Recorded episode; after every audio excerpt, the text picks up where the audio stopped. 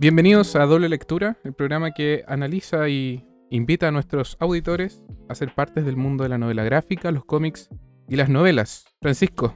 Un gusto, Matías. Estamos reviviendo un viejo proyecto que teníamos con mi compañero aquí, Padilla. Doble lectura, que lo hicimos nuestro tiempo de universidad. Y estamos aquí con ganas de la cuarentena en parte, de revisitar obras y conocer obras nuevas para que ustedes eh, también sean parte de este maravilloso mundo. Y, y bueno, aquí vamos a debatir entre novela gráfica o solamente un evento más. Planet Hulk. Exacto. En el capítulo de hoy nosotros, como dijo Francisco, vamos a estar presentando Planet Hulk desde una perspectiva bastante personal, en la que trataremos de abordar por qué es considerada una novela gráfica. ¿Ya? Hay que entender que Planet Hulk abarca cuántos números, perdón, Francisco? Unos 10, 15, 14 números. 14 números. 14. 92, Claro, entonces- 105. Claro, tenemos esta novela que trata sobre el exilio, y más bien no el exilio, sino que es la expulsión de Hulk Básicamente del lo, planeta Tierra, ¿no? lo, lo desterraron del planeta Tierra. Por el grupo Los Illuminati, que para los que no saben, en el universo Marvel hay un pequeño grupo secreto de superhéroes con gran intelecto que manejan las cosas por detrás, por así decirlo, que son Tony Stark, Iron Man, Black Bolt de los Inhumanos, Namor, el rey de Atlantis, pero al parecer en este número no, no aparece como parte del Illuminati. No, no tiene participación. Y eh, Red Richards, el hombre elástico de los cuatro fantásticos, y el Doctor Strange. Y lo envían, lo destierran básicamente bajo la premisa, y los que conocen un poco el baje del personaje, es que Planet Hulk, o sea, Hulk, normalmente pierde la, la paciencia, eh, no tiene control de su ira y de su fuerza, entonces supone un peligro para el planeta. Exacto, entonces la razón también que eh, queremos recobrar la paz en la Tierra y Hulk no está siendo de ayuda para lograrlo. Claro, Hulk es como está en, En- está en esa lista de tareas de decir, ya, esto hay que eliminar para tener un modo de vivir pacífico. Exacto, entonces en, bajo la idea de un viaje de exploración, envían en una nave a Hulk, en la que más tarde, dentro de la misma nave, se le anuncia a través de un video que fue grabado por estos personajes, que fue Iron Man, eh, Doctor Strange, Thunderbolt, eh, o Black Bolt, perdón. Black Bolt. Black Bolt y eh, Reed Richards, en la que le anuncian y le dicen la verdad, no, nosotros te estamos enviando a un planeta que tenemos investigado, que no tiene vida inteligente y en el que te puedes hacer una nueva vida lejos de nosotros, porque nosotros queremos recuperar la paz. Claro. Sabes que esto no es un- una noticia de agrado para Hulk. Pierde los estribos, se enoja y por lo tanto adquiere fuerza. Con ello destruye la nave eh, y por causas del destino eh, es absorbido por un hoyo negro. Este hoyo negro lo transporta a un planeta que sería y en Sakar es esclavizado inmediatamente, fue, digamos, por la cantidad de fuerza que tuvo que utilizar entre el viaje interestelar, Hulk, se agotó, digamos. Y esta especie, que son como un- unos insectos eh, de, múltiples de múltiples brazos, lo capturan y lo esclavizan y por lo tanto lo ponen a la venta. En ese país, perdón, en ese planeta, quiero decir, eh, existe el emperador rojo, quien a través de un control mecanizado por chips y, digamos, transformar en androides a los, a los habitantes, los controla mediante unas placas que les, les insertan en el pecho a estos habitantes. Claro, ¿Ya? que conduce electricidad, así que se llegan a oponer. Entonces, a partir de eso, nosotros vemos que Hulk se ve comprometido, su libertad se vio siempre comprometida. Digamos que eh, desde un primer punto siempre fue un- una razón caótica para convivir con él. Y desde entonces se desarrolla una historia de crecimiento, digamos, bastante personal, en la que exploramos profundamente, creo yo, y sobre todo por los últimos números, la personalidad de Hulk, más allá de Bruce Banner. En este, hay que dejar en claro que en esta historia Bruce Banner casi no aparece, aparece casi como recuerdo.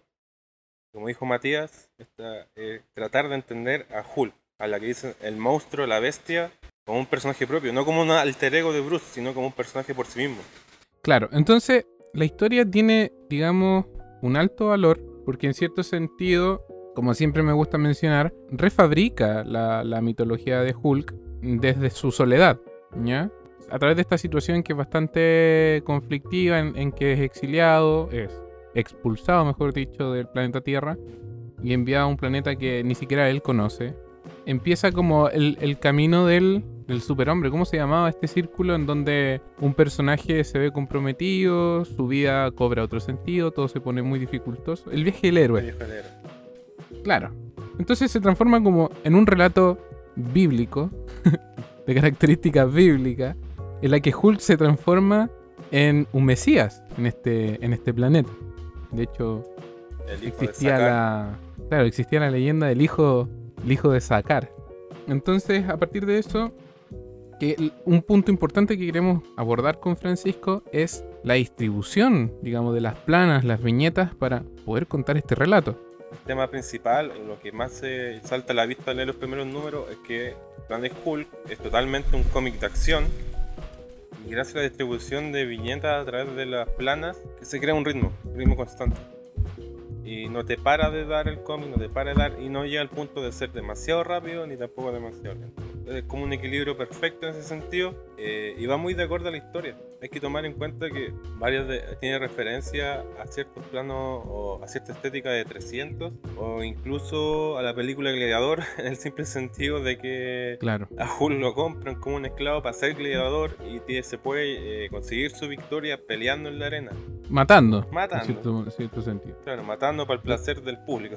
Claro, entonces el asunto de, de la distribución de viñetas es un punto a favor, digamos, en el relato de Planet Hulk, porque los momentos son muy cortos, son muy rápidos. Pero eh, digamos que entre, entre figuras rectangulares que son verticales, entre mm, vistas panorámicas, a veces a, página, a, a página completa o a dos páginas, que era más común verlo a dos páginas, van ambientizando el escenario en el que se cuenta inserto Hulk como los demás eh, gladiadores, porque al fin y al cabo, cuando es esclavizado, conoce a más personajes, se ¿Ya? forma un grupito de luchadores. se forma un equipo, ¿cierto? Sí. Entonces, la distribución de plano está bastante bien con respecto a la acción, lo que, digamos, en un sentido personal creo, ayuda a hacerle una historia entretenida, más allá de, de una historia de concentración, donde uno tiene que estar constantemente prestando atención a los significados de diálogos, de los textos que son eh, aplicados en las viñetas, ¿no? Sí, pues yo también estoy de acuerdo. Yo leí este cómic por primera vez hace 9 o 8 años y lo pasé súper bien. Impresionantemente lo leí de nuevo y volví a pasar bien. Y lo que dice Matías, eh, mantiene fresca la historia, mantiene en movimiento. Y yo creo que ese es como uno de los grandes eh, herramientas o valores que tiene que tener un guionista y a la vez el, el dibujante que lo acompaña, eh, tiene que acompañarte de la mano. No importa el ritmo, Sí, pero en- te tiene que acompañar de tu mano. Pasar de la mano. Claro, en cierto sentido, eh, digamos que no solamente la distribución, sino que, sí, claro, yo creo que tiene sentido con la distribución el hecho de que eh, la historia tenga una composición de 28 páginas promedio, de entre 24 a 28 páginas por grapa. Esto facilita mucho la lectura, porque estos 14 números que componen Planeta Hulk se hacen bastante lúdicos, súper entretenidos de visualizar, eh, súper entretenidos de acompañar a los personajes. Lo que ahí quisiera abordar el segundo punto, que es lo que conversábamos hace un momento atrás, y decíamos que en Planeta Hulk nosotros abordamos la perspectiva personal de Hulk, ¿no? Y además vemos cómo el crecimiento de Hulk afecta también al crecimiento de los 5 o 6 personajes que lo acompañan en este equipo de gladiadores que van creciendo juntos hasta formar el planeta Hulk. Es interesante porque parte con la premisa de que soy un monstruo y no importa, creo que la frase que más me queda adentro es somos monstruos y cuando los salvamos somos héroes, pero después volvemos a ser monstruos y bajo ese lema se crea este, este grupito. Mm. Eh, y claro, uno va a ver al Hulk que uno hasta ese momento estaba leyendo en Marvel, que era reacio, tosco, brusco y que básicamente era como casi un niño, porque si quería algo lo conseguía eh, sin importar quién estuviera en medio. Justamente, ¿eh? de hecho creo que es el punto de inflexión dentro de la historia, cuando Hulk deja de entenderse como un monstruo. Claro. Creo que, creo que es el, el mayor logro que tiene Hulk a lo largo de, de esta novela y, y que por supuesto logró aunar las fuerzas de otros personajes. Porque estamos, estamos hablando, por ejemplo, de que Hulk poco a poco va comprendiendo que en su lucha por sobrevivir, de comer y no ser comido, va entendiendo que otros personajes, que también va siendo tratado con el ritmo con el que tratan la acción, tienen distintas culturas. digamos, no es un planeta compuesto por solamente una especie. Claro. Hay insectos, hay personajes que son alienígenas, hay personajes que están compuestos como, digamos, este hombre de piedra, que es solamente roca, también tiene una sociedad, una cultura compuesta de roca. Que los, los cómics antiguos apareció un número de Thor, alguien se recuerda eso, y claro, aparecen como invasores y Thor los manda de vuelta al espacio. Pero también creo que un punto bien positivo, ese personaje y también Brute. Brute es de una raza de alienígenas que igual aparece constantemente en el universo Marvel, que son invasores. Ujú. Pero aquí le da la vuelta a eso y como que conocemos más de la vida de Brute. Y como más de la vida es como su especie, por qué se comportan así, por qué son así. Eh, Exacto, mira. y yo creo que la gracia de Planet Hulk, y para que siga Matías, es que le agrega algo que siempre le, que me ha molestado de los cómics, sobre todo los cómics estadounidenses, que le va agregando matices a los personajes. No son así porque sí, sino porque hay una historia, historia detrás. Precisamente, de hecho, creo que una de las historias más importantes, a mi ver, es de la sombra. La sombra que, sin, sin ánimos de hacer spoiler, se transforma en una persona muy importante en la vida de Hulk. Prácticamente con la persona con la que quiere iniciar, digamos, su reinado de paz, ¿no? Claro. Y ya se hacía un guiño en los primeros números de que había una intención, de llamar la atención a esta sombra. Claro, entonces al final, ya si bien es súper simple la, la- propuesta de la historia, tiene muy buenas referencias, que las usa muy bien, ¿ya? Eh, Decíamos anteriormente, esta es una historia en donde Hulk se transforma en un mesías en este planeta totalmente desconocido para él y que va cumpliendo eh, en- en- a medida que va, van, produciendo las, la- van produciéndose las acciones, va cumpliendo la leyenda del hijo de Sakar, en que tanto buscaban distintas especies, sobre todo los rojos o los rosaditos, como le dicen Los eh, rosaditos. los- los Dice Hulk eh, despectivamente. Claro, y en el fondo, a medida que va cumpliendo esta leyenda, se, se va haciendo real, Hulk va tomando responsabilidad por todo. Se transforma en, en- en el personaje con mayor sensatez en, el- en la historia. ¿ya? En el momento de mayor conflicto, cuando los personajes están a punto de dividirse por sus diferencias. Porque eso es lo que sucede también, que los personajes que eh, se transforman en sus amigos, en sus íntimos cercanos, se ven, se ven conflictuados y en algún punto tratan de, de, de revertir la situación de Hulk, digamos, este cambio más pacífico. Me gustaría tratar también con Francisco el guion, ¿ya? Porque hemos hablado de- del ritmo, hemos hablado de los personajes, de la propuesta de esta historia. Francisco, ¿qué te pareció a ti el guion? Esto me recuerda, no, no tengo como lo- un nombre exacto, como estas típicas películas noventeras que eran de acción. Y a veces, claro, habían diálogos, pero eran como para el chiste o como para reafirmar algo que estaba pasando en el escenario. Pero sí había momentos en que eso, ese guion servía para profundizar en los personajes, como hemos, hemos ido diciendo en el podcast. Y cuesta. Por lo menos a mí me cuesta. Porque claro, es dinámico, podía avanzar la historia, pero tú decís, pero ¿qué me estás contando? Pero Greg Pak, no sé si tuvo el ingenio o el chirolazo, como se dice aquí en Chile, que tanto lo, el guion que está escrito para, eh, la acción y para los momentos más reflexivos conectan muy bien. Pero yo ¿sí? creo que se va viendo con mucho más claridad mientras uno va avanzando en los números.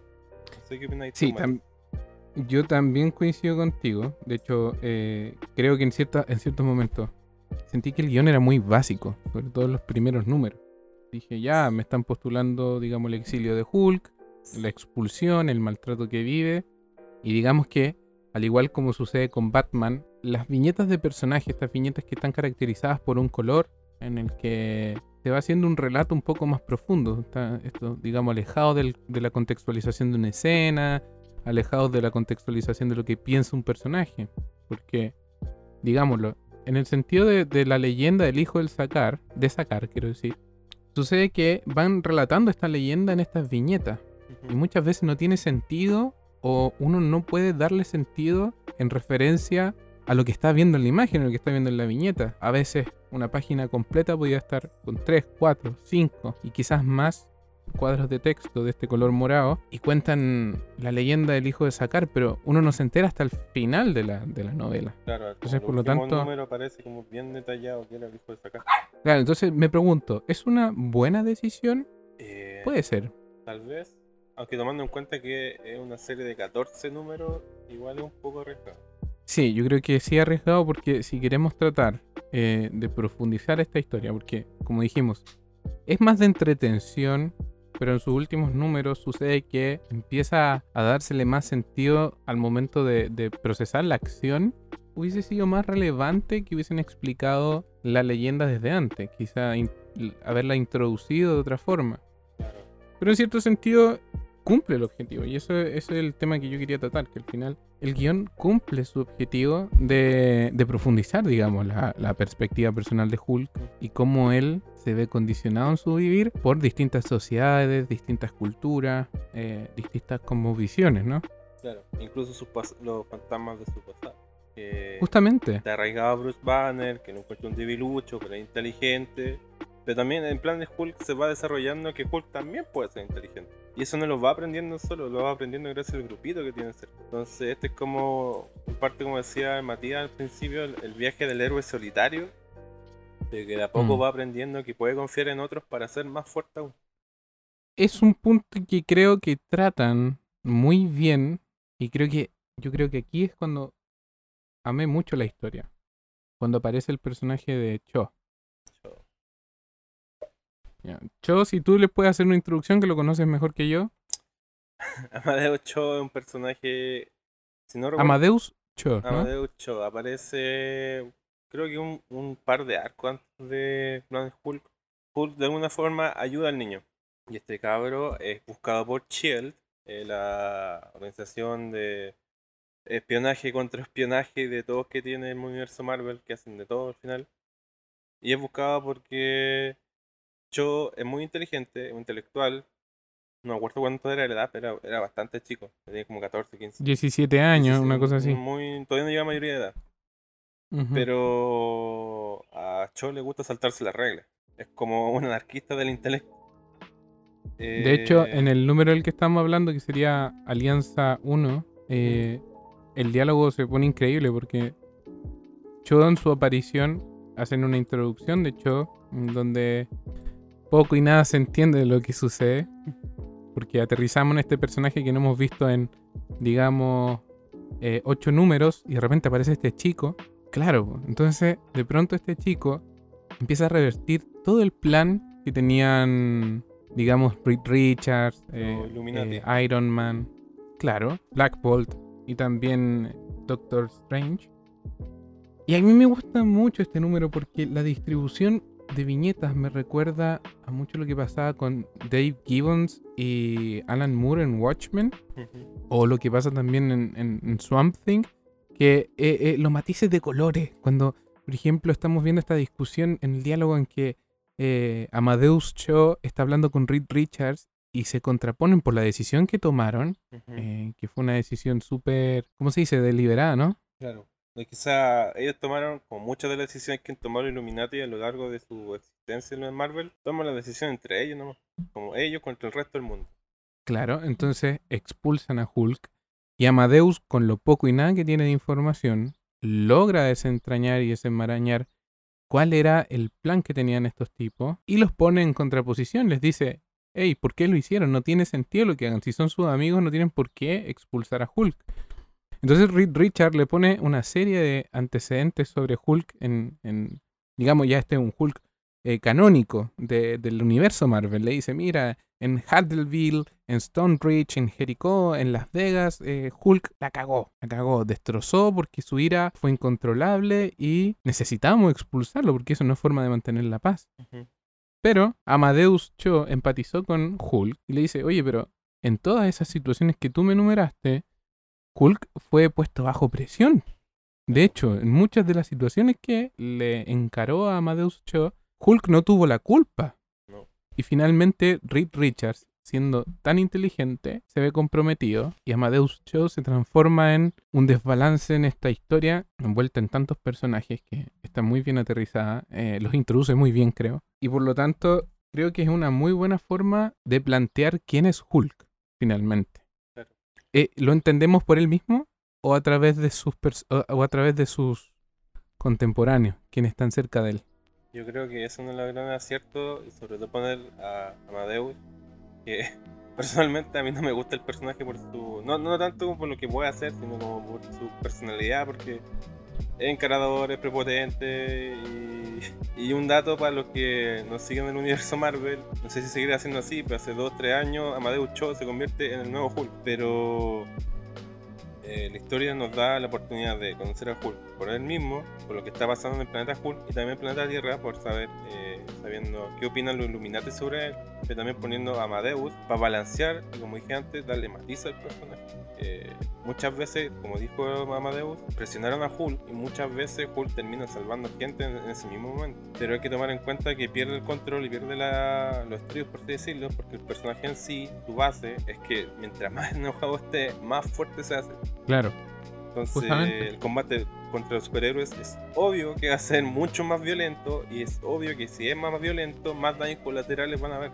Exactamente. Entonces, es bueno ver que en el desarrollo de la historia, ya estamos hablando de, la resolución de la novela, Hulk logra entender ese sentido en, digamos, que existe y está dentro de su poder. En el fondo que él puede controlar esa rabia a fin de salvar, al fin de crear vida. en el fondo, tanto como lo que daña o cuando se ve dañado, genera vida. Su sangre genera vegetación en el país de Secar, y es básicamente un país bastante desértico. O sea, un país, un planeta bastante desértico. Entonces, claro, nosotros vemos esa imagen de, y, que es muy bien introducida, digamos que entre tanta acción eh, sucede que de pronto en una viñeta aparece un brote de una planta y un testigo da cuenta de que esa planta surgió de la Tierra cuando la sangre de Hulk estuvo cerca. Entonces el postulado es bastante llamativo porque entra de pronto y se va desarrollando en medio de la acción porque a medida que van publicándose los números, por momentos las especies empiezan a tomar bandera por Hulk, ¿no? En este planeta. Es muy bíblica la historia. ¿Cierto? Entonces los pueblos empiezan a, a batallar en nombre de su nuevo dios, el hijo de Sadakar. Holku. Holku, que llaman finalmente, ¿no?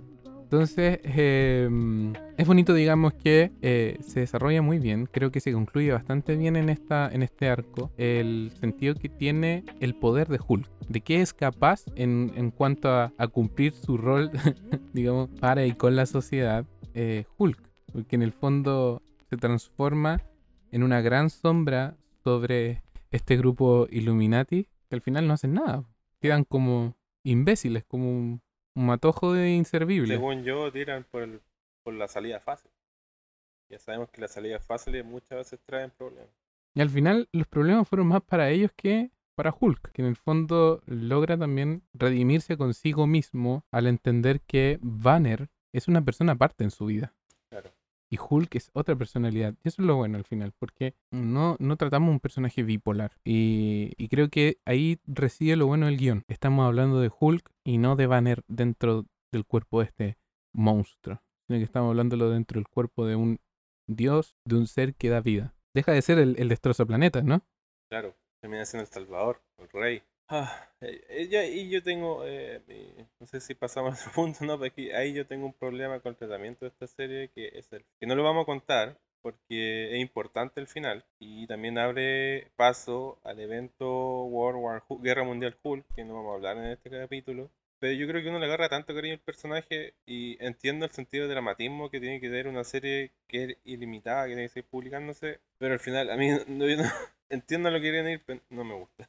Y eso me lleva al punto que quería conversar con Matías. Y yo no siento esto como una novela gráfica. Perfecto. Lo siento, no sé, yo, yo tengo la sensación, eh, de la entrevista que he leído no, no, no he cachado, pero tengo la sensación que Greg Pak quería hacer una novela gráfica con esto, pero por necesidad mayor o por orden de los superiores estaba obligado a hacer como una serie evento. Porque todo esto es el presidente y la patada de inicio para que Mundial Hulk, como decimos, dijimos pero me incomoda un poquito es que no se haya quedado como una novela gráfica, aún tomando en cuenta su acción y sus diálogos, pero sí me da la idea como de tener como esta es la novela gráfica de Hulk. Sí. Mira, yo, yo concuerdo contigo. De hecho, eh, entendemos que podemos caer en una contradicción al tratar de definir qué es una novela gráfica, mm. si es que esto entra en la categoría de novela gráfica también. Pero en esa perspectiva yo también creo que no es una novela gráfica. Creo que es un buen arco, creo que es un buen evento. Muy bueno. Que invito a la gente a leerlo. Pero invito a la gente a leerlo porque la propuesta que tiene entre páginas es súper buena, es súper explotable, tiene una cantidad de referencias que, que se pueden usar y pueden potenciar la historia, ya, ya lo explicábamos, tanto en la distribución de viñetas que a veces caía como lo de Frank Miller cuando trata de, de, de mostrar acción de momento a momento, o también cuando tratan, por ejemplo, en la perspectiva de guion eh, sobre el Mesías, el Mesías quiero decir de Dune, también es una referencia que está súper latente. Entonces cuando estamos tratando esta propuesta de Planet Hulk, de verdad es muy explotable, pero se pierde en la acción misma. ¿Ya? Ya dijimos, dijimos al inicio, mira, la acción está bien, el ritmo está bien, no te hace perder nada. Y, digamos que lo más importante, no te hace perder la concentración. Y como son tomos pequeños, quiero decir, grapas pequeñas, eh, es bastante disfrutable.